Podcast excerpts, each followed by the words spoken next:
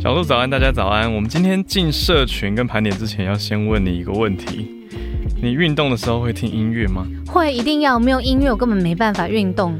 嗯，好，那你会不会觉得每一次运动啊，要设定音乐，还要拿出手机来，有点麻烦？哎，不会，因为我喜欢那些运动的音乐，我都全部集中在一个 playlist 上面。嗯，你你怎么有这个问题？因为我本来想要当做一个梗来介绍产品，没有接住我。不管怎么样，我还是要介绍一下一个很酷的新科技的耳机，你看一下。好，好，我看一下。Sonos Sharks Two 搭载了晶片大厂智慧科技旗下子公司开酷科技最新研发的 AI 毫米波雷达手势辨识技术，让使用者除了实体的按键之外呢，也可以在不碰触耳机的情况之下，透过手势辨识还有追踪的技术，近距离隔空挥挥手来操作耳机指令。哇，写成这样感觉很方便。对，真的很酷，就是用挥手的方式就可以下指令了，不用去设定。而且它是骨传导，就是骨头的骨，也就是不用塞耳朵的那种耳机。我觉得对听力应该比较好，而且音质很棒。哇，音质很棒是个享受诶。它的设计呢，就是戴起来很稳定的那种，不论是通勤或是运动都很舒适，最适合用来听全球串联早安新闻。没错，我们把链接放在资讯栏，让有兴趣的听友大家去看看喽。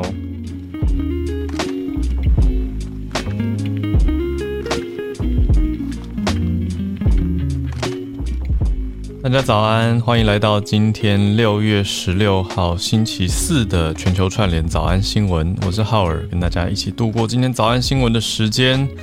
今天哦，不知道先聊哪一则。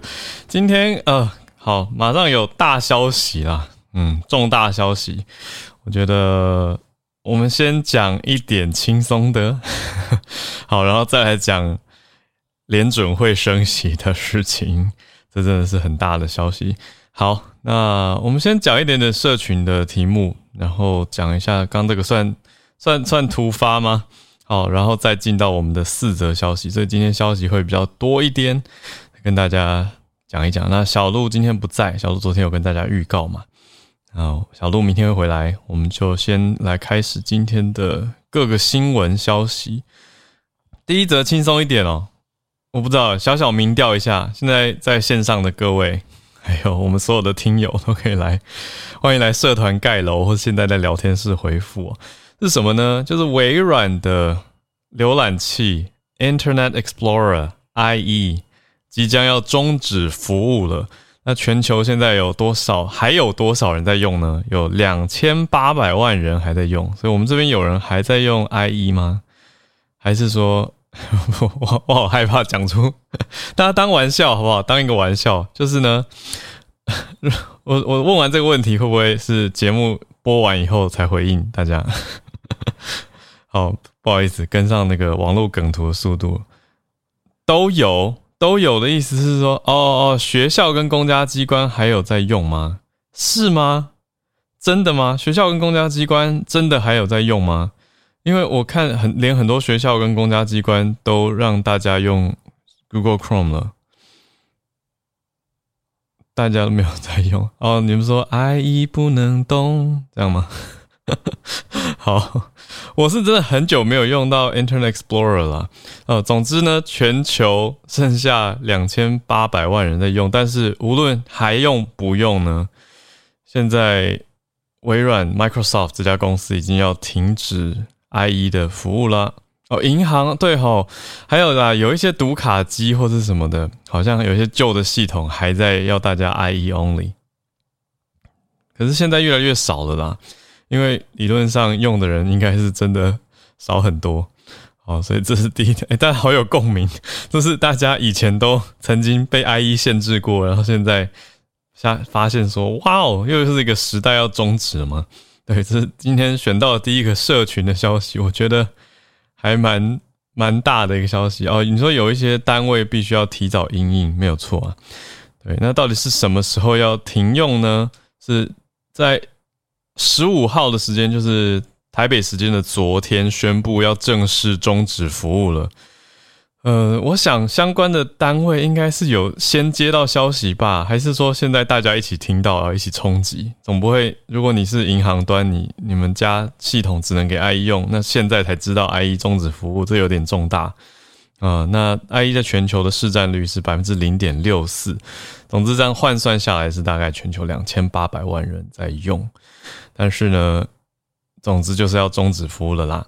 那还是可以搭载比较旧的版本在 Windows 系统上面运行，可是之后如果故障了就没办法修了，因为接下来不再继续了。那现在到底什么样的浏览器市占率比较高呢？就是刚刚很多人写到的 Google Chrome，超过六成四。那第二高的是 Safari，竟然是苹果的浏览器，市占将近两成。那第三名的是 Edge。是占百分之三点九九。倒是讲到这个，跟大家分享一个轻松的小消息呢，就是我自己平常因为用苹果的电脑的关系，都会习惯顺手用 Safari。我觉得它跑的速度好像比较快。但是这两年呢，因为疫情的关系，很多线上会议嘛，我的 Safari 每次用 Google Meet 都没那么稳定。那我为了要寻求解决方案呢，所以我就找到了。也是微软的浏览器，叫做 Edge。哦，那 Edge 它的核心引擎好像跟 Google Chrome 我记得很很相近吧？我没有做很详细的研究，可是有一个这个印象。总之，我用 Edge 跑 Google Meet 就会很顺，但是我连用 Google Chrome 跑 Google Meet 都还是会宕机哦，很奇怪。但是我后来换成用 Edge 之后，因为有些企业客户一定要用 Google Meet，那我就用了 Edge 来跑 Google Meet，就没什么问题。总之跟大家分享，如果大家有类似的困扰的话，呃，有人说他就是模仿 Chrome 啊，有一些人用 Firefox，Yeah，我也是有时候会用，但市占率讲下来，第三高的就是微软的 Edge，所以还是微软啦。等于是说微软现在要把浏览器的主力放到 Edge 上，而不是也不是不是 IE 了，是 IE 就没了。好，这是今天第一个社群的消息，大家这么有共鸣。好，第二个消息呢，我觉得说起来很趣味啦。就是大家应该有看到吧？有一些朋友有看到 Netflix 要办了一场真人实境秀。那这个真人实境秀的主题是什么呢？就是鱿鱼游戏 （Squid Game）。Squid Game，那胜利者会得到丰厚的奖金。好，我想我们这边应该很多人有看过 Squid Game 鱿鱼游戏这个嗯影集，这个韩剧的影集。那大家 大家喜欢吗？我在想怎么样讲比较不会爆雷。总之呢，这个影集有很多血腥流血的成分，我就先姑且这样说吧。那把这个影集这种挑战赛的影集变成一个实境游戏，很多人第一个问题就是说：那如果挑战失败了，我人身安全会有保障吗？好，那根据现在 Netflix 的官方说是会有啦。很多人在问说输了怎么办？要不要邀请卡等等？哎，这个问题问的很好哦，因为不用邀请卡，他要全球大家自己去报名。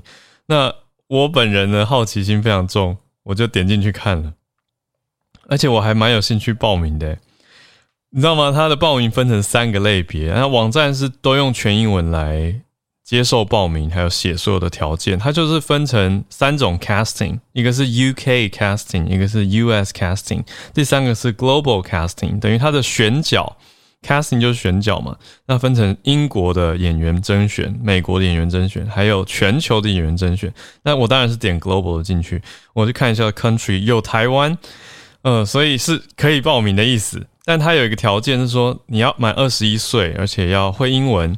那再来就是二零二三年年初的时候，要有办法四个礼拜的时间到他们到时候指定的地点。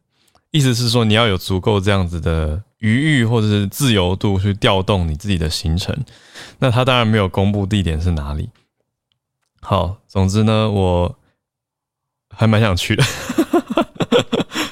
我认真去看了一下，然后报名很简单，所以我想说，我们听友有兴趣，大家可以来报名。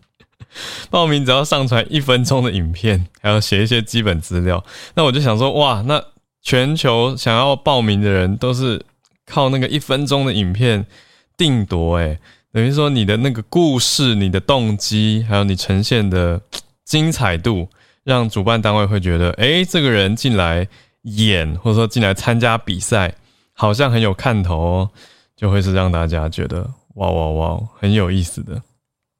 那现在呢，这个比赛最后，总之目前宣布的设定是有四百五十六位会收四百五十六位参赛者，那最后呢会是四百五十六万美元的奖金。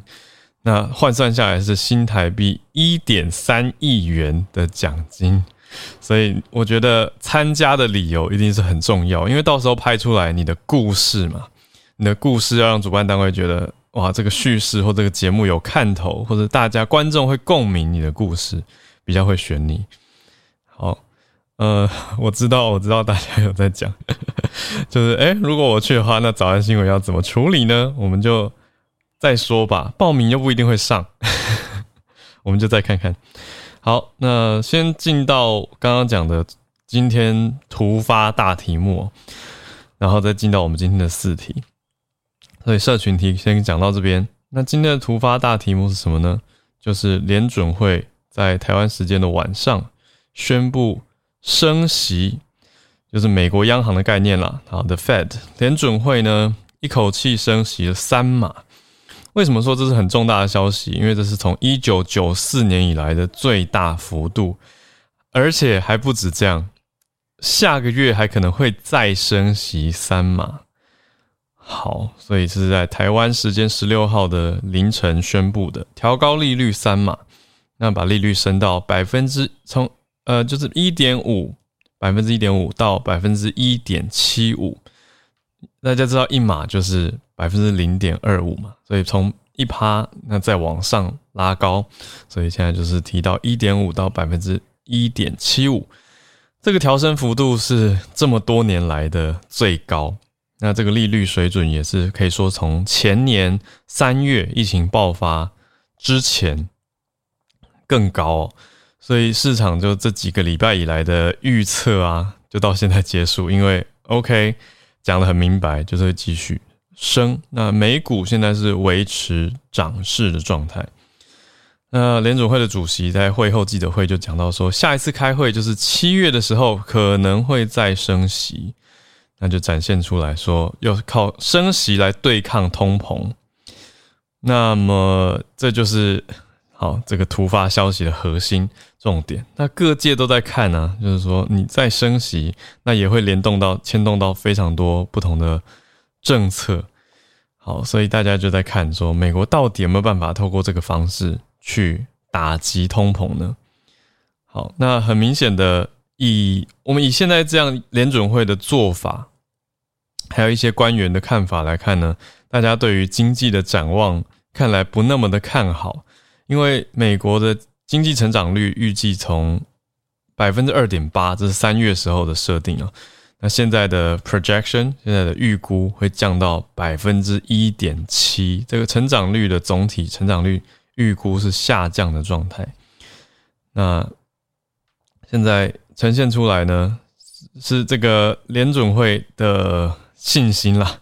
那 他想要继续，也不是信心，就是希望透过决心。啊，透过这样子的升息来持续的对抗通膨，打击通膨，那我们就接下来继续看下去。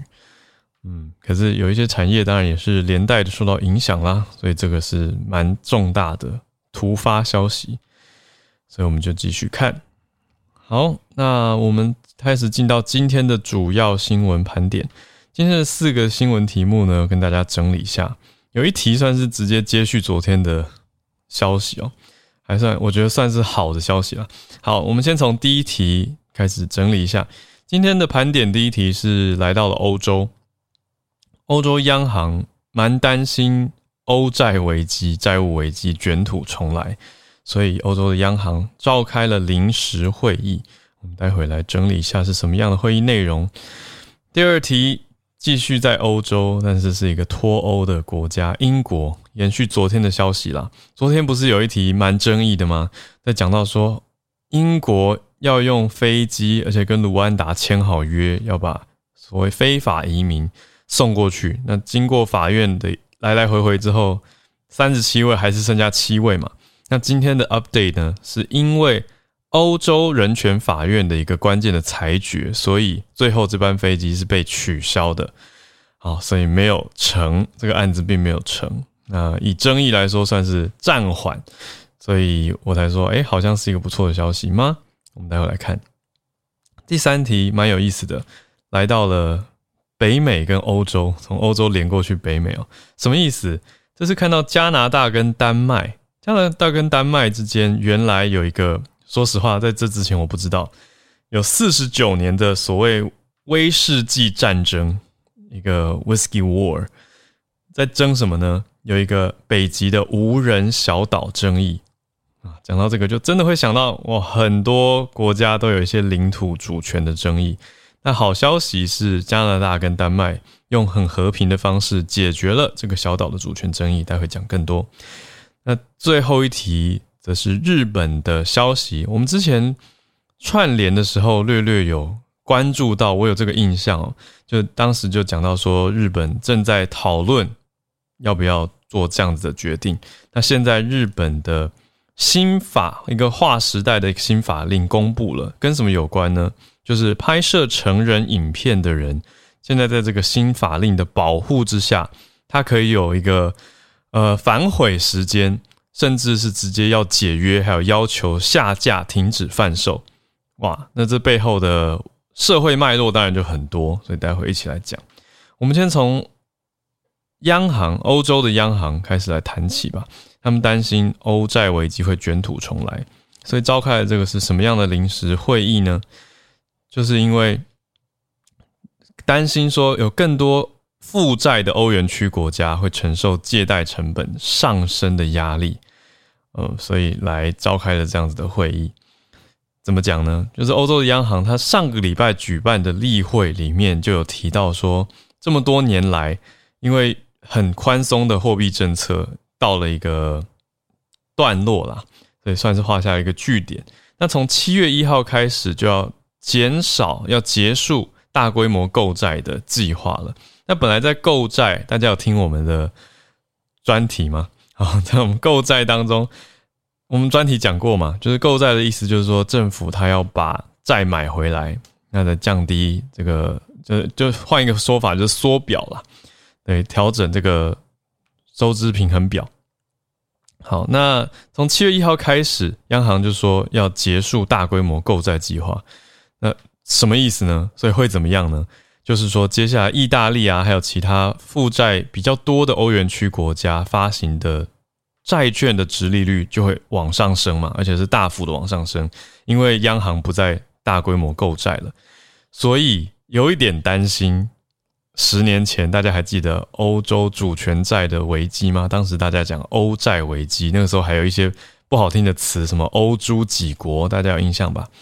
那现在呢？欧洲的央行管理委员会就开会讨论说，哎，我们要怎么应应市场的动荡？我觉得刚好很接续刚刚美国的联准会算突发吗？或者说坐实了大家的预测了？好，那欧洲央行现在在开这一题，就是在避免欧债危机。那到底要怎么做呢？其实你看，欧洲欧元区的通膨率，通膨也是在往上升，所以欧洲的央行也已经预告了，说下个月会把利率再往上调升，那就跟美国是同调的。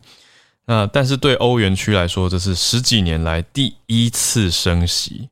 那我们也讲过，欧洲这边的消费者物价指数也是往上涨的嘛，那也是欧元区的历史新高。也甚至高于欧洲央行自己设定的目标。央行自己设定百分之二的物消费者物价指数，可是五月目前回报的是上涨了百分之八点一，央行是预估会上涨百分之二而已。所以欧洲的物价是持续往上走高。那我们就要继续来看看现在欧洲央行怎么去应对，还有大家的反应。那我们来到第二题，接续昨天讲的这个题目哈。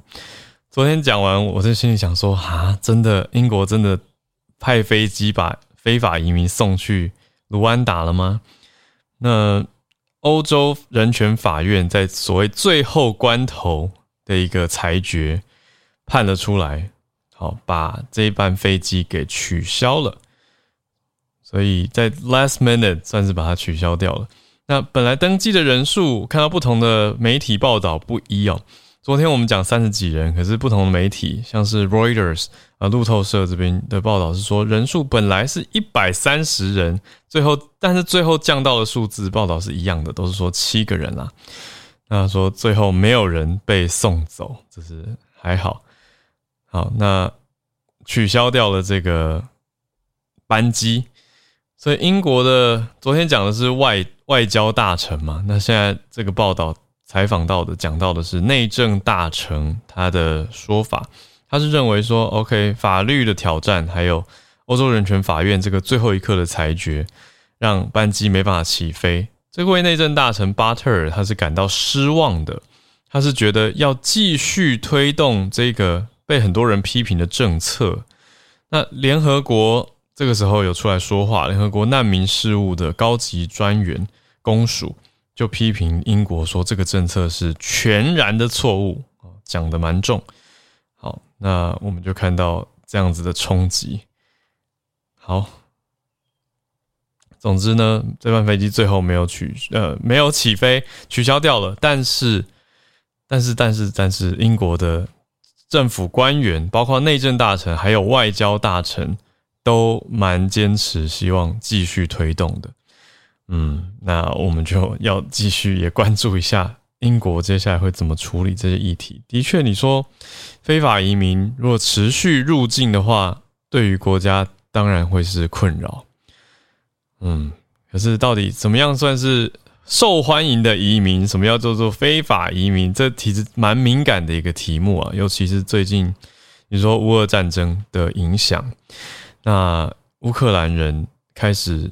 移居到其他国家，那就是战争难民嘛，可以这样子说。那到底是所谓受欢迎或者受接受的移民呢，还是非法？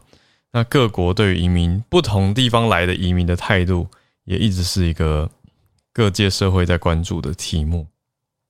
好，我们来到第三题，第三题，加拿大跟丹麦之间的和平决议。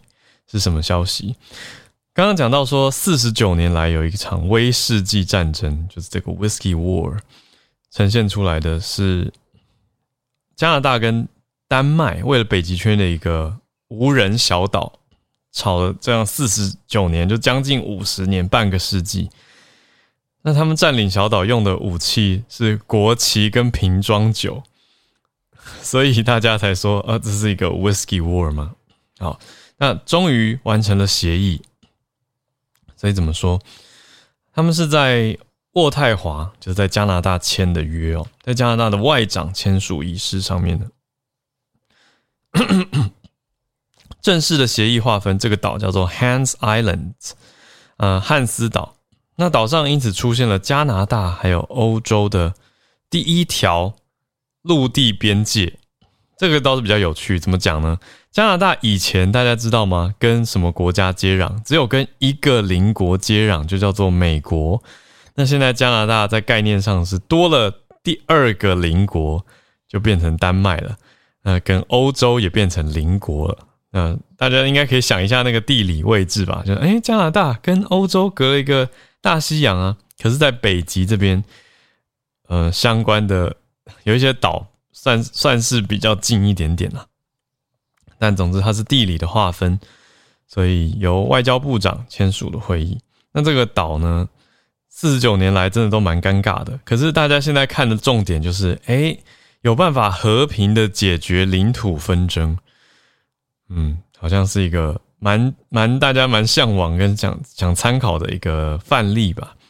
那你就想，我就想到，嗯，我们自己这边南海很多地方。有主权争议啊？你说间日本讲间隔诸岛，我们讲钓鱼台啊，或者像日本跟韩国之间也都有一些小岛主权的争议。可是当然，你说难道加拿大跟丹麦这个案子可以，其他地方也都直接类比说可以吗？我想，嗯，不太能够直接这样搬过来看了。那我们要看看说，大家对于主权的。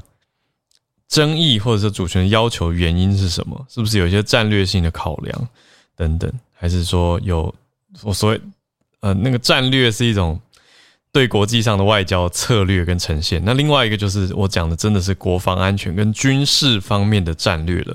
比如说，如果我有这个岛，我是不是就可以在上面部署军事建设跟军事设施呢？嗯，这就是诶，我们家橘宝怎么这么这么呼应？好，我们讲一下好了。丹麦跟加拿大在过去这四十九年来都持续怎么做呢？他们的做法就是会搭直升机到这个岛来宣示主权。那相对的就会有很多外交上面大家在讲嘛，还有网络上大家会发起一些运动。那还有一个很有趣的是说，加拿大网络上运动要求加拿大人大家一起来抵制丹麦酥，就是丹麦的这种点心，来作为一个反抗，就是说你们丹麦怎么可以跟我们抢这个岛呢？然后就说不可以，然后就是其实还是有这样子的过程，也不是说刚刚讲的一副好像就是啊，最后就很文明很和平，什么都不吵啊，并不是这样子。那这样讲下来，这个岛也太太没有吸引力了，是吗？就是大家都。不在意他，他可能会哭哭。好，所以这几十年来登岛的外交部长下算下来多少人呢？有二十六位外交部长，就两国加起来。那现在呢？他们怎么做？他们在岛上会各自把国旗立起来，然后放下一瓶 whisky 或者是烈酒给对方享用，而且会留下一些滑稽的字条，所以才叫做 whisky war 啊，这威士忌战争。那现在，现在。官方的记者会上面也讲到说，很多人说它是一个 whisky war，可是，呃，赵赵美兰她认为说这是最友善的战争啊，这是加拿大的外交部长啊，Melanie Jolie 他对外的发言，对讲起来是当然蛮可爱的啦。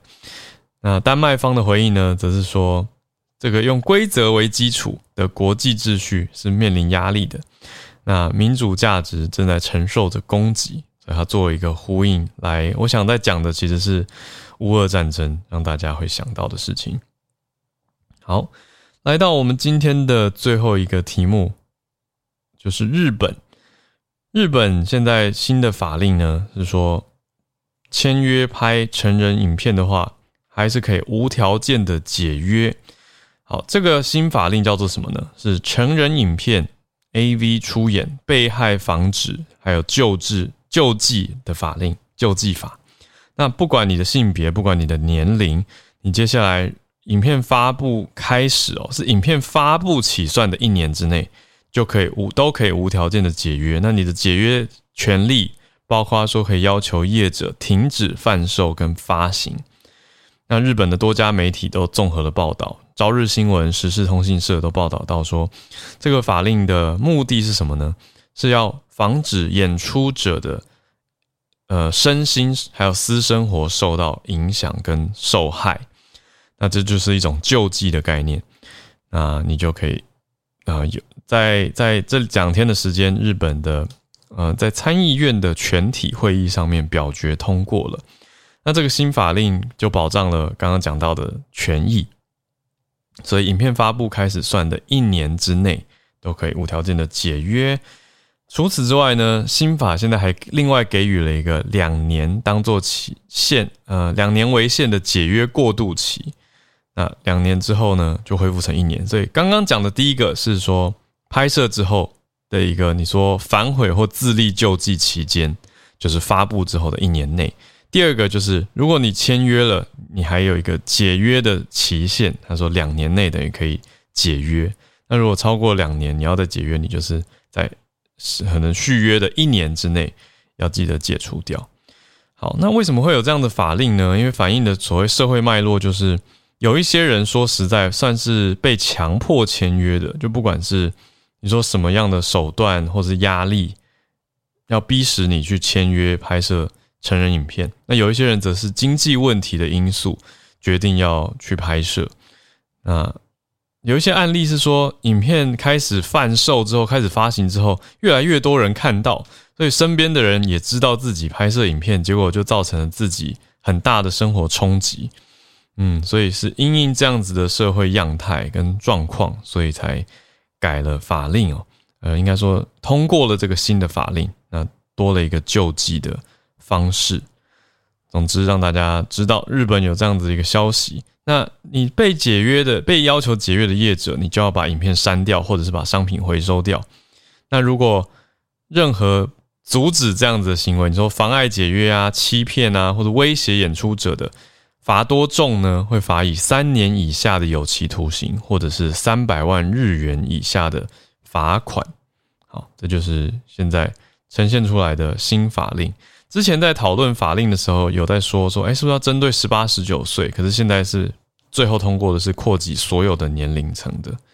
好，那当当然，大家心里也会开始想说，嗯，可是你说禁止发行商就能够禁掉所有的问题吗？我我得说，一定会减少问题啦。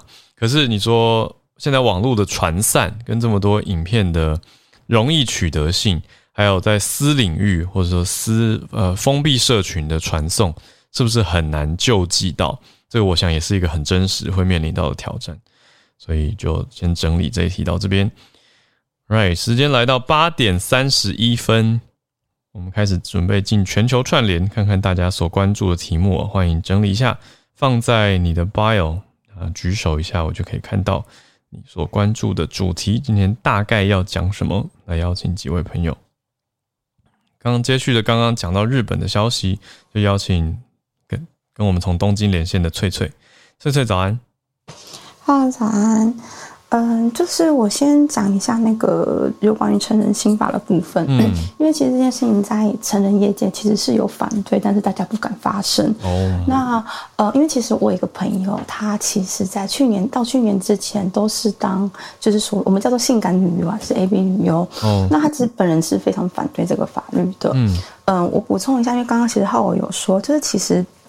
我们刚刚只讲到说哦，可能一年解约或什么。对。可是其实这个法律它还有一个重点是，就是你拍摄完之后到你公开之前，你必须要四个月的空白期间，就是不能，因为就是一般都是拍摄完之后隔月就是上片这样子。哦。但是他现在攒到四个月，嗯，大家会觉得哦很好啊，我可以反悔。嗯。可是问题是，这对于实际上就是自己有意愿去拍摄 A B 的人来说，这是一个大问题。对，因为基本上就是你这个月拍，你下个月就可以拿到钱。那如果你要延长四个月的话，代表你四个月你都不能拿到钱。啊，所以其实，嗯，当然我们必须要说这个法律。本身的确看似保障，可是问题是，实际上，嗯，就是怎么讲，被强制去拍摄的人，嗯，是相对少数的。因为其实根据我朋友跟我讲，他是说，其实 A B 业界，因为其实你知道，因为风评不好，所以他们其实非常的，就是真的大公司，好的公司，他们是非常的自治，就是在法律部分，他们。自己的契约都非常的严谨，可是也像刚刚就是浩文讲的，因为像有所谓的那种你知道吗？非法网站，所以其实 A B 业界他们本身是受到很大的冲击，因为业绩也不好。嗯，然后这样其实就是 A B 女优也渐渐变少嘛。如果你像有这个法律的话。说是保障，可是对于真的在工作人来讲，其实是一个很大的冲击。嗯，对，所以其实我觉得，嗯，这个东西不太好了。另外，最近还有一个法律是说，他们就是想要制定一个法规，是演出就是 A B 的时候是不可以要求有性行为的，嗯，也就是说你不可以有就是插入这个动作。嗯。那大网上有人批评说，呃，A B 没有插入这个动作的话，那这样怎么叫 A B？那实际上的确已经有一些呃 A B 他们是其实是没有实际上性交的，对，所以其实这个也都是很多问题啦。可能最主要是因为上面的人也不是实际上在业界工作的人，所以他们就会觉得嗯这样很好，可是其实一点都不好，对，就是有一些。现役的，就是正在正在工作的 A B 女优，他们其实有在网络上讲这件事情。嗯嗯，好，sorry，我补充到这边。那我再讲一下，因为我之前有追那个散步书包这一个消息啊，然后现在小学生们他们展开新一波的反击，就是呢，他们现在因为他们受到很多批评之后，他们决定开启了募资平台，募呃就是募资那个散步书包，他们要干嘛嘛？就是说他们想要把这些书包送给。嗯，首相、总理大臣，还有包括校长们，他的意思是说，嗯，他们希望借由就是这一些大人物们，就是如果你有需要的话，我送给你，你去把它送给那些有需要的小朋友们。嗯，对，因为他的意思是说，虽然说他们受到了很多批评，但是他们希望把这些批评化作是正能量，他们用。笑容送出这些礼物给大人们，因为其实呢，送礼物这件事情大家是很难拒绝的，所以你不买没关系，我送给你这样子。那很很有趣的是，其实这个募资应该才不到一个礼拜，因为一个礼拜而已，他们已经募集的呃募集到三千五百台，就是大家愿意出这个钱，然后送给这一些大人们。那我看了一下他们募资网页，目前是有两个校长就是响应这样子，而且他们其实很佛心。因为其实这个散步书包的售价大概是五千多日币，可是他们募资的时候一台只要三千日币，也就是说他们完全就是不是赚钱，而就是他们很真心，也不是成本价，就是大降价了。对对对，然后小朋友他们最后有说一句话，说就是给全国的小朋友们。其实只要我们的力量集结起来，我们是可以改变社会的。就算我们受到了社会的批评，没关系，我们就是正念正能量去迎击就好。对，好，这是我就是稍微做一点补充，就这样，谢谢。谢谢翠翠，我我很想稍微多问一下，他们他们的这个募资平台，因为说小朋友没有年龄限制嘛，就登上平台开案件。哦，其实是呃，对，sorry，因为其实这一个他们开发这个书包的时候，其实他们是。他们的 idea，但是是由那个医学部呃，就是呃医大的学生，就是医学大学的学生是帮忙，就是协助开发的。那当然就是他们有跟厂商合作嘛，所以实际上就是。嗯，这怎么讲？idea 是小朋友，可是实际上去执行的是大人们。嗯，而且他们选择的募资平台也不是我们一般知道的，呃，有名的。所以他们好像其实，在手续费，因为其实一般募资平台要收的手续费其实很高，大概可能是二十五到三十 percent。哦，这么高？对，我呃，这是在日本的 case 的话，对。日本比较有名的募资平台，我知道马库阿 K。对对对 a c a 给我记得以前好像是三十 percent，我记得我不知道现在有没有降。对，所以其实他们算是大大人们去赞同他们，然后去协助。那你想想看，三千五百台，也就是代表他们目前已经募到一百多万了。是真的蛮，我觉得募资力很惊人，很强。谢谢翠翠，这样有更多细节，感谢。哇。好，日本今天的每日惊奇，小学生的惊讶，还有关于成人产业的真相。好，那我们继续连线到美国加州的 Charles 老师来讲这个央行升息啊，还有通膨。Charles 老师早。Hello，好儿早。对啊，就是来讲一下今天的这个啊，就是他们六月的利率会议结束之后，嗯啊，就是宣布一下子一口气升了三码。那在呃前几个礼拜，大家就一直在猜到底是升两码还是三码，因为。如果大家记得五月份的这个利率会议结束的时候，鲍尔他自己亲口曾经说过，说呃三码不在不在考虑之内。所以说大家就是呃，然后可是就最近有看到五月份的这个通膨年增率高达百分之八点六，大家就觉得说这个其实是已经没有办法忍受的一个一个啊，央行必须要有所作为了。那所以说今天大家就一直在等开奖，那开出来果然就是三码这样子。那其实我觉得就是可能很多时候，其实大家对于这个。联储会到底有没有控制通膨的能力？这样的一个信心，其实也是在一个蛮重要的考量里面。因为就是通膨，如果说是没有控制好，如果说呃央行已经开始有所作为，但是大家每个月还是看到通膨一直一直往上涨的话，大家久而久就觉得说，那我必须要我的行为必须要有所改变，我的呃薪资我开始要要求的老板，就是我把我的这个薪资跟我的这个。这个通膨就是挂钩，然后就是如果说老板就觉得说，哎，那我要付出那么多薪资的话，那我价格也会要调涨，就变成说就变成一个恶性循环。那这个就是一个比较不愿意看到、不愿意乐见的一个情况。所以啊，央行这次它就是用提高三码的一个一个力道，其实呃算是一个也是展现他们的决心吧。那就说他今天在记者会里面有讲到说，其实为什么要？用升息的方式，就是说价格其实是大家如果仔细想，价格其实是维系一个经济体最重要的一个机制，因为有这样子的一个价格机制，生产者才才能决定说哦，我要生产多少嘛，消费者才能看到这个价价格才觉得说决定说我要买多少。这个价这个机制一旦失衡，一旦就是说超超过这个大家预期的标准的话，那影响的不只是一个个别的市场，更进一步会影响到整个资金市场的稳定。那也就是说，这个嗯，就也就是说，为什么这个联总会他们就是用倾全力，用所有的政策工具，要把想办法把这个价格恢复到正常平稳的水准。嗯，那这个价格就对我对你我的影响，就是说，其实不管是啊，就是这个利息，当然就是大家直接想到可能就是房贷、车贷或者信用卡利息都会随着这个利息跟着变高嘛。那现在美国的话，三十年的这个房屋贷款的平均已经从年初的三点一，现在涨到百分之五点二左右了。嗯，那台湾的这个 房贷好像都一直都是还蛮低的房贷利率。嗯，不过美国这个就是短短短的这个半年里面涨了两百分百分。百分点其实也是蛮高的。对，那现在的信用卡利息，美国大概是百分之十六点六。信用卡利息其实都是一直蛮蛮惊人的啦。那可是就信用卡利息问题，又是说又是最好最容易，一般美国消费者最容易这个啊借贷的一个工具。对，所以说这个其实基本上大家预期说这个也是会慢慢增增加。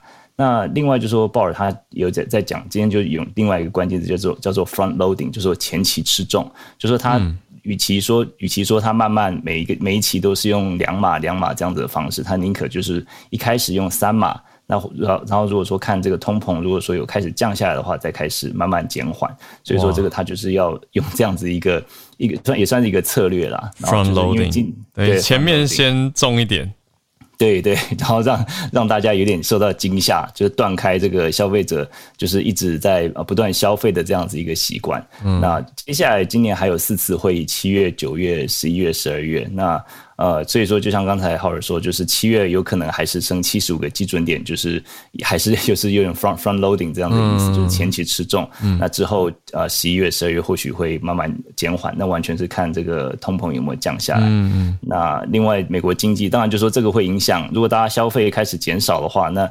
呃，消费就占美国的 GDP 大概六到七成嘛，那肯定就是会呃让这个经济慢慢慢开始成长没有那么快。嗯，但是啊，目前美国的经济成长，我觉得嗯，停滞性通膨的机会应该并不大，因为毕竟就是说停滞性通膨的主要的这个关键就是说你的劳动力，就是说可能公司开始萎缩，或者说你开始停止你的投资计划，或者说你就不再招人，或者说你开始解雇员工。目前就是说这个。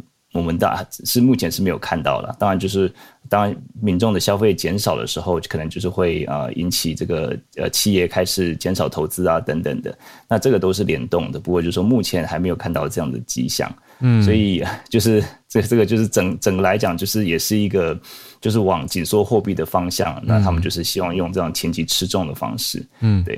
那在就是讲到这个欧盟，就是说呃。欧洲央行决定，他们主要是欧洲问题，就很快讲一下。因为欧洲央行的主要的问题就是说，因为并不是一个国家，是有十九个国家用使用欧元，所以他用这个决定准准备要升息，或是准备要这个做任何决定，都是一次影响这十九个国家。那这十九个国家不是所有国家都通膨都很高嘛？那当然有些国家像捷克、荷兰，现在好像百分之十二。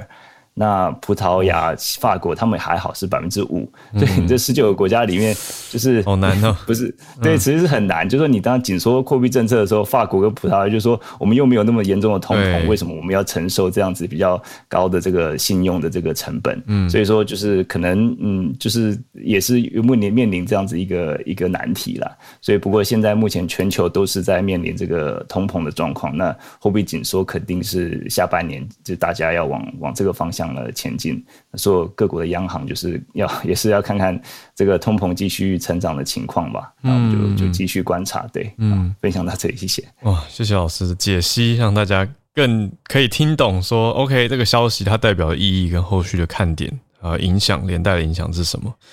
这些利率的提高。好，谢谢老师。好，我们再继续连线，连线到加拿大温哥华的信奇老师。Hello，Hello，Hello，早安，我是早，台湾早安。啊，我我在我的大头照里面把这个汉斯岛的地图嗯截取下来让大家看，你可以看到那个红点的地方就是汉斯岛。汉斯岛只有一点三平方公里。嗯，所以从一边走到另外一边，其实真的很快就走完了。嗯，但是它基本上就是它有几十个居民住在上面。然后刚刚浩儿讲的，其实我不晓得，他们常常就是去换国旗。我后来去看了一下，真的有看到。嗯，那庆祝六月十四号正式就是分成一半的话，就是。丹麦一半，加拿大一半，他们会赠送丹麦啊一些魁北克制造的威士忌酒，就是延续刚刚叶老师说的。那我啊，我看了一下，我觉得挺有意思的，就是丹麦其实是在德国的北方嘛，可是它整个 Greenland 都是丹麦的属地。嗯，那所以他们这个纷争就是在讲说，到底谁拥有这个岛的纷争呢？嗯，我看了一下其他的报纸，他就在讲说，我放在我的 bio 了，他就在讲说，因为啊，能够在啊，能够去就是说。搞搞清楚到底这个北极的航道的问题，还有北极因为含石油量很高，然后钻石也是生产量很高的等等的这些经济价值，嗯，我也许有一点点这样子的背景，可能会多了解一点为什么一直在争执到底谁拥有这个汉斯岛？那我。不是很清楚的，就是是不是汉斯岛本身就是产钻石等等的，应该不是这样子，就只是一个名义上的一个界限。嗯，那比较好有意思的就是大家就说，那我们也许现在以前都必须要坐飞机或坐飞机去丹麦，现在就可以走路去丹麦了。走路？可是到这个岛还是要搭船吗？对啊，就是这个是个冷笑话，你还是要搭船搭到这个，慢慢的到这个岛。对啊，OK，嗯，大概就是这样。谢谢，谢谢老师。不不过我刚看照片，岛上很空诶，有住有住人吗？对啊，他他说还有几十个人住在岛上，我觉得很意外。有有一些报道就直接写说人家是无人小岛，可是如果有住人的话，对，有可能啦，因为像像是嗯。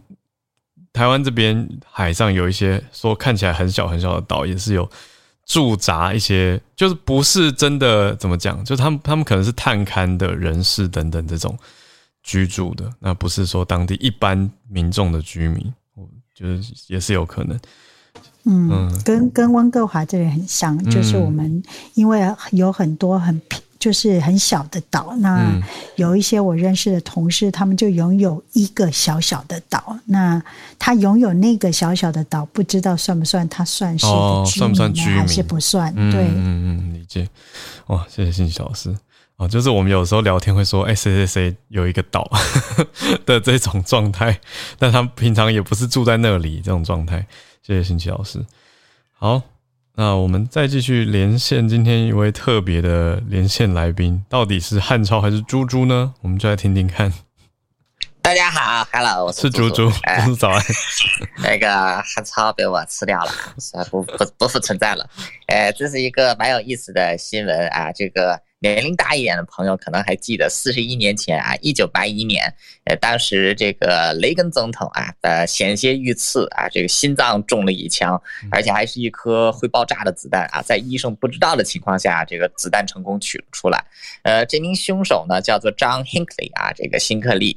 那他当时这个他的父母啊，其实都是有钱人，呃，所以这件事情发生之后呢，他的父母给他准备了一个梦幻般的律师团，呃。这个律师团成功的证明了，就是 Hinkley 啊，在当时开枪的那个当下啊，他有这个精神疾病啊，这个也不知道他们怎么证明的，反正最后就是他成功的，呃，就是摆脱了这种谋杀的罪名，呃，但。这正是因为就是哎，他他就证明出来，他可能间歇性的有这种精神不正常，呃，所以接下来的四十一年的时间，其实他都是人身自由受到相当的限制。呃，首先因为毕竟他是属于武力伤人嘛，所以就有这个要服一定刑期。呃，服刑期他。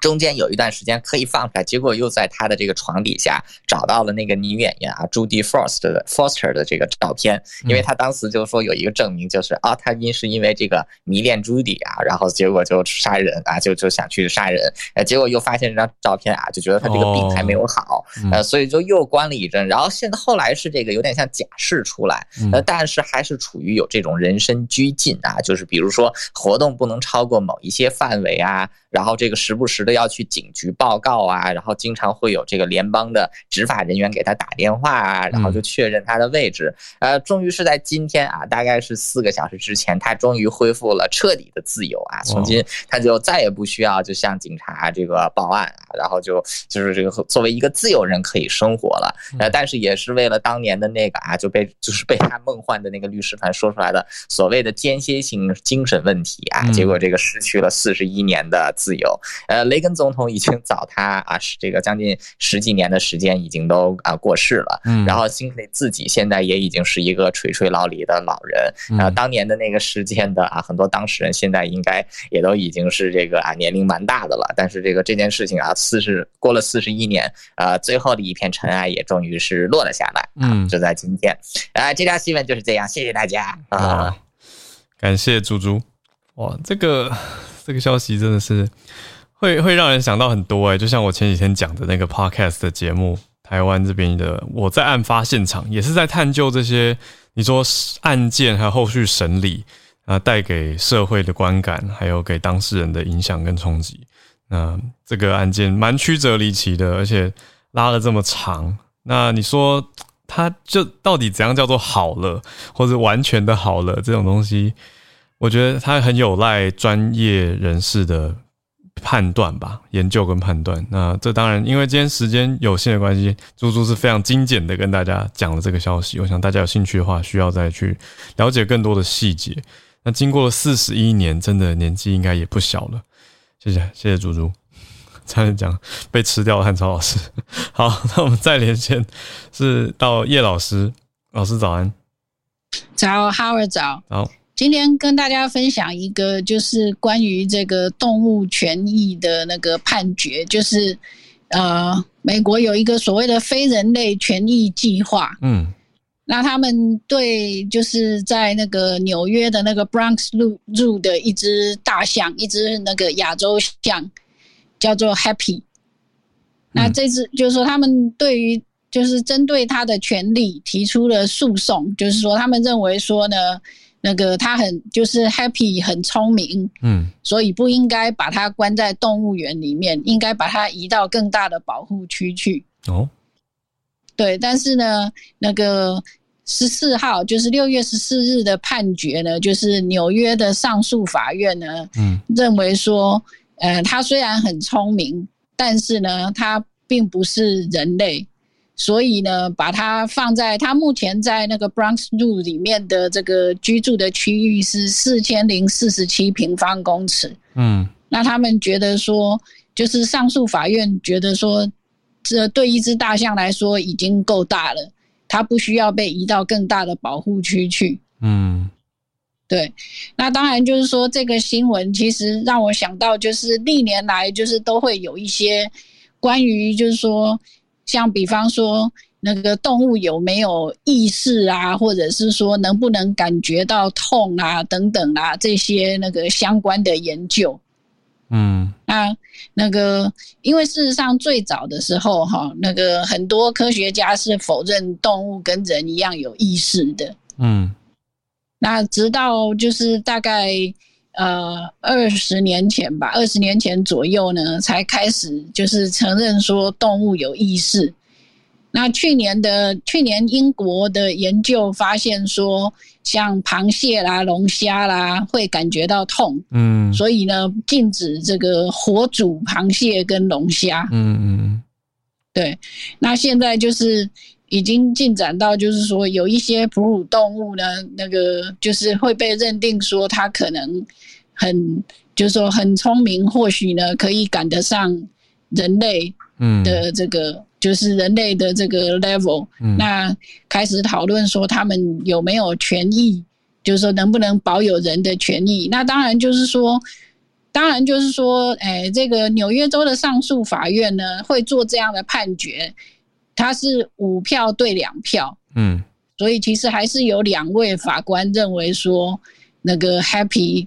值得被这个，就是值得被作为一个人这样子的对待。嗯，那当然就是说，如果真的给一个非人类的动物法人这样子的资格的话，会影响到很多，包括说，将来能不能够在在动物园里面展示这些动物，对，以及就是动物相关的研究等等，嗯，都会牵涉到。那这个就很复杂，因为事实上我最近这几个月刚好接触到一些就是动物权的那个论文，然后发现说呢，对于就是呃可以说是很激进的动物权的人士来说呢，他们甚至于认为说不该养宠物。啊，老师，我想问一下，刚刚讲到这个 Happy，他的判断是说要要让他用 Human Rights 也适用人权这个意思吗？还是说还是在探讨所谓动物权？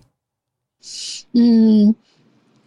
就是他们的用词，我我看到的几个新闻，他大概都是在讲说，他们认为说他很聪明，已经及得上人的程度，嗯，所以应该要把他当做像人一样的对待。哦，所以他所以他目前居住的地方虽然很大，但是还是认定为是非法监禁。嗯嗯嗯，所以不应该被放在那里，应该要被。移到更大的保护区去，让它有更多的地方可以生活，这样子。嗯，哇，我觉得这个这个案件怎么讲啊？就听起来就很很美国的 法律，怎么说？就我自己的感觉是，美国法律会判到蛮细的，就是所谓一些范围的认定，比如说不够大，那范围要更大。可是那法律是不是变也要去规范说多大才是刚好，才是适合他？可是这就牵涉到很多专业，那当然也会去找专业人士来参与这些案件的审理啦，比如说帮忙评断啊，或者在法院上面作证等等，这是我的认知啦。可是对老师讲这个案例，我觉得很很很有意思吧？那我只是想说，如果我在想法官他们的考量会不会也是有点担心，如果给了，就像您刚刚说的，开了一个例子，那之后其他的动物会不会也变成要？类似禁用到人权，那那就会法理上落差很大了。我想说，应该是还没有那么重大，可是应该也有这一层的考量，就是对于动物还是用动物的，要怎么讲？我这句话会不会有歧视？就动对动物也是用动物权的适用？嗯，这个这个我觉得就是法律专业的层面了。对，我觉得这个很复杂，因为就像我刚刚提到，就是说最激进的动物权的。那个主义者，他们认为说人甚至不应该养宠物。嗯，那如果这样子的话，可能也不能够把他们放在动物园里面。就算是为了保育的目的，可能也不应该。嗯嗯，对，就有不同的观点，不同派别的重视程度跟那个心中的标准是不一样的。对，那怎么样得到你说大家普遍的合，大家觉得合理的判决？对，也是一个挑战。嗯，谢谢老师，谢谢超儿，谢谢。好，那我们现在来到助战专家的时间，林思碧孔医师，医师有睡觉吗？医师早安。中间不小心睡着，辛苦了。然后，所以现在还在写稿。那可是就是可以跟大家讲，结果应该不算没没什么出乎意料，就是终于过了哈。嗯，都是全票通过。昨天的 FDA 会议七个七个多小时，然后就是莫德纳跟辉瑞轮流上阵，嗯，呃，报自己的资料，然后 FDA 专家也报他们审查过这些资料的的结果，嗯，然后最后分开投票，哈，莫德纳先送的，哈，莫德纳先投。然后辉瑞后投，然后都是全票通过。嗯那可是这两个里面，这两个疫苗有一些比较。细节的事情可以跟大家讲一下，在这个会议上看到的哦。首先，我先讲结论，结论就是辉瑞疫苗现在是批，专家建议哦，这是建议，FDA 大概本内就会过这个 EUA 哈。嗯，专家全票建议通过，是六个月到四岁的儿童，那他打的是三维克，成人剂型的十分之一。OK，那这需要打三剂。嗯，那他在临床试验里。第一季、第二季相隔三周，第二季、第三季相隔八周。嗯，这么好。可是这个剂量，哈，这个剂量其实没有在这次 FDA 的讨论范围，那个是 CDC 要决定的事，哈。嗯，因为 CDC 可以针对细节的到底要怎么给，然后这两个疫苗会不会做出什么不一样的建议？呃，FDA 不会做这件事，FDA 其实只是 EUA 嘛，嗯，你根据现有的这些可不可以有没有这个适应症？对对对，它只是过这个而已。嗯，好，那莫德纳是六个月到五岁，然后它是二十五微克，是成人剂量的四分之一，打两剂。嗯，好，那所以接下来就是他们呈现的主要资料，就是第一个这些。资料都是免疫桥接，大家假如想一下，去年五月高端疫苗审查的资料，还有解读，其实非常类似哦。因为它其实就是规定，本来就跟这些厂商规定好了，我们往一个已经 EUA 的疫苗，然后再往下的时候，就不要做那种传统的那么大的三期了哦，我们就做个几千人的免疫桥接，然后确定它的综合抗体。这个跟自己比就好了哦，不用去跟 A Z 比哈。综合抗体相比于成人，你已经第三期做完的那个临床试验，抗体不会输给他，那我就会给你了哦。那之前的青少年儿童都是这样给的，所以小小孩当然也是这样给。那莫德纳是减到了这个成人剂量四分之一，他就做到了这件事哦。他甚至那个综合抗体那个倍数还大于成人一点多倍哦，好像一点二还一点三，就还比较高嘞哦。那可是辉瑞就是遇到铁板哦。辉瑞在决定剂量的时候，他非常在乎这个发烧的比例，嗯，因为他觉得小朋友家长会很因为哦，假如不舒服发烧，打这个疫苗反而发高烧，他就可能不会打下去了哈。嗯，家长可能会非常在乎这件事，所以辉瑞故意选了一个很低的剂量，就是三微克。嗯，一开始选剂量的时候哈。我看他昨天呈现的资料，他跟这个安慰剂组几乎比例是一样的。嗯，他他根本没有比安慰剂组多出多少发烧的比例耶。嗯，对，就是非常就看起来几乎没有特别的容易发烧的倾向哦。其实我自己就反而回头来担心，那你到底有没有效？哦？嗯，那你看莫德纳其实就完全不一样了哈，因为做做在小小孩的临床试验要非常小心，因为小小孩还是很容易发烧的哦。嗯，所以大家不要看说什么，哎，儿童疫苗，哎，发烧比例十几 percent，可是你也要去看安慰剂，因为这一群小小朋友本来就很容易发烧哦。嗯，那昨天资料其实都有很清楚的，就是对照组中间其实发烧也有一定的比例。嗯，然后莫德纳的确就是比对照组还会高一点点了哈。嗯。那可是也还好，没有到我觉得不能接受的范围哦。那可是辉瑞的那样子，跟对照组几乎一样，我反而心里就会觉得毛毛的。那为什么？你到底有没有效啊？哦，因为我们都知道莫德纳打了之后，成人就是会发烧嘛。哦，嗯，比例蛮高的哦。那可是它综合抗体就比较高嘛。嗯，那所以辉瑞果然他就是只打完两剂，他原本计划也是打两剂就好。嗯，结果。他综合抗体就不够高，是去年十一月就做完了，对，所以他后来就好，我们来改，我们就加打第三剂，看看效果如何。哦，那就是现在做出来了，然后给大家审查哦。嗯，那他他因为这个计划是后来加的，嗯，所以有一个问题是，他原本数千人的一个临床试验，可是最后。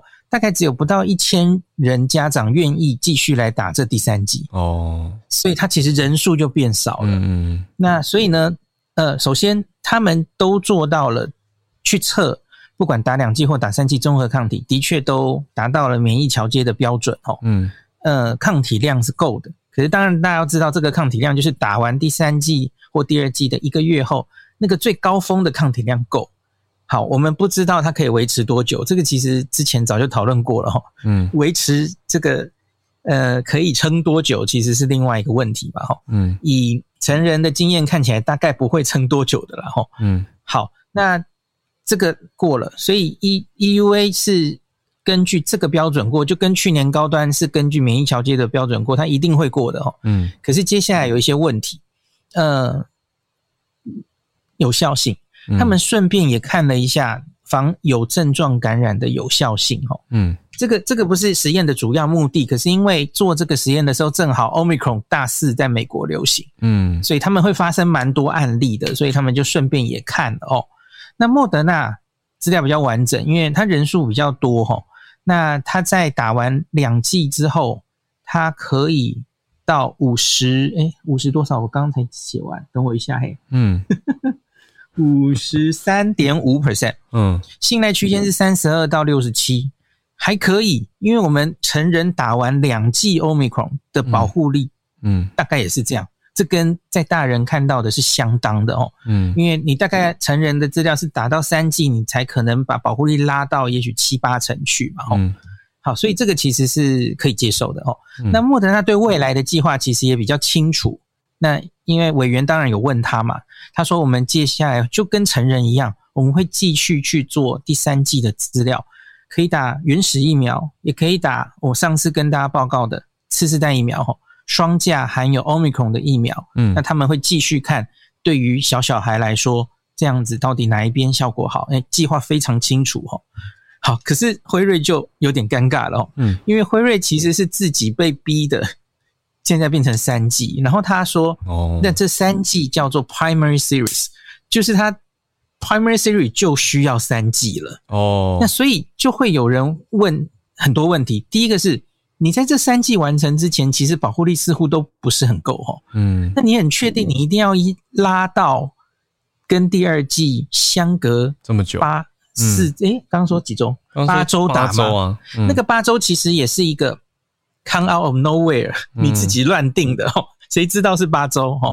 那到底是最好的施打间隔是什么？这个我们完全没有办法回答。嗯，那第二件事情是，好，你说你这是 primary series，你你这个剂量打三剂才能勉强跟人家效果一样，那请问你你接下来还要不要有第四剂？嗯，这个问题很大嘛。嗯，那我觉得辉瑞在这里就几乎无法招架，无法回答。哦，OK。好，那另外我刚刚也有说辉瑞也有去看它的有效性哦，嗯，那可是这里就受限于它后续真的打疫苗的人比较少哦，所以它它后来也执行的比较晚，因此它追踪的时间都没有莫德纳完整哦，所以现在做出来，虽然之前我有跟大家报告过，他说打三剂哈，我们针对欧米孔的保护力啊，可以有八成，嗯，有我有跟大家讲过这个数字哦，嗯，可是我现在。知道了，这个八成的数字真的很薄弱哦，八十点三 percent，这个有效信赖区间是十三点九到九十六点七，落差怎么那么大？因为它不到一千人，人数非常少哈。那而且这是全年龄哦，这是两啊，对不起，六个月到四岁嘛哦。嗯，你假如哥啊，他在哥去看小小孩，这个两岁以下的，还有两岁到四岁的哈，各自就只有几百人了嘛哦。嗯。哇，那你各自去看那个保护力更不能看了，因为人数很少，嗯，然后那个信赖区间根本就超过零，根本看不出来有效果，嗯，那还可以细部去看，就统计学是一回事，我们细部去看它到底 发生了什么事哦。我觉得很明显是因为哦，在做这个临床试验，大概打完两剂的时间，就是美国奥密克戎疫情最严重的时候，嗯，所以他打完两剂的对照组跟实验组啊。两边都发生了一堆感染，嗯，那几乎那统计学上大概只有二十 percent 的保护力，很低呀，十几 percent。好，后来进入第三季之后，打完第三季，诶，两边的感染都非常零星，嗯，都只有个位数哦。可是我觉得那其实就是奥密克戎的最流行的季节已经过了，嗯，所以有点可惜你。在第三季的时候，一个人数不够多，一个是感染人数也不够多，所以因此几乎不能看出它的保护力了哦。好，所以我觉得那个对于那个八成的保护力要存疑哦，那 那个那个不一定是对的哦。嗯，好，所以讲完那么多，总之大家还是通过这个疫苗了哈，而且觉得是很重大的一步。嗯，那回头讲一下，就是昨天的这个会最最前面开宗明义也跟大家说。儿童的感染，我相信台湾的大家一定是非常有感。可是美国其实有一种感觉，就是大家对死亡的数字可能都麻木了。嗯，对。然后知道多半死亡都发生在老人家，所以儿童其实相对在美国是受到忽视的。嗯，就觉得哎，小小朋友反正就多半都轻症啊，那多半也都感染过啦，我们为什么一定需要这个疫苗？哇！那昨天那个主席 Peter Marks 就列出数据给大家说哈，嗯，美国的小小孩哈，四岁以下，嗯，这两年多来，其实因为新冠有四百多人去世。哇！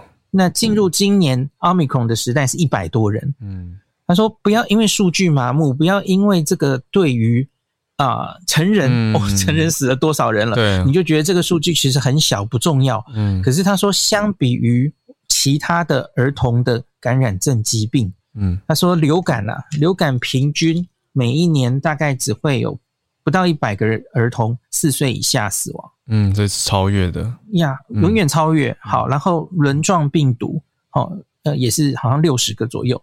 那所以因此，假如我们对于这样的疾病其实都有疫苗，那我们也都在推广疫苗。嗯，那新冠其实是 disease burden 更大的，哈，造成更大的影响。嗯，而且这这看的其实只是死亡哦。你假如看住院的话，它其实对医疗环境的压力其实是造成更大的嘛。嗯，那因此他觉得儿童的疫苗的确是。需要推出，那当然是给家长选择哈，嗯，这这不是强迫的嘛哈，让家家长可以有打疫苗的选择，嗯，那可是到底辉瑞跟莫德纳，回到最最我们可能台湾马上就要面临到的问题哈，嗯，家长会两个应该都会通过了，那到底应该打三剂莫德纳还是两剂？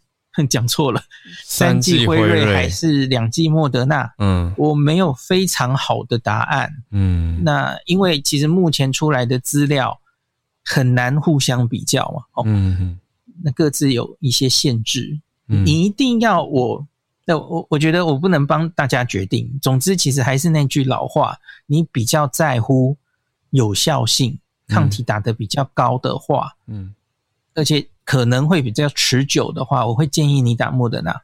嗯，那特别是在这一群小小孩哦，莫德纳跟辉瑞的那个剂量是差了八倍哦，一个是三微克，一个是二十五微克，差了八倍哦。嗯，那可是你假如非常在乎小朋友打完会高烧会不舒服，这个高烧大概都是维持顶多一两天了哈。嗯，呃，就就过去了哈，在在那个数月数据里面。那你很在乎，因为小孩子发烧，大家一定很担心嘛。哦，嗯，的话，那你就打辉瑞。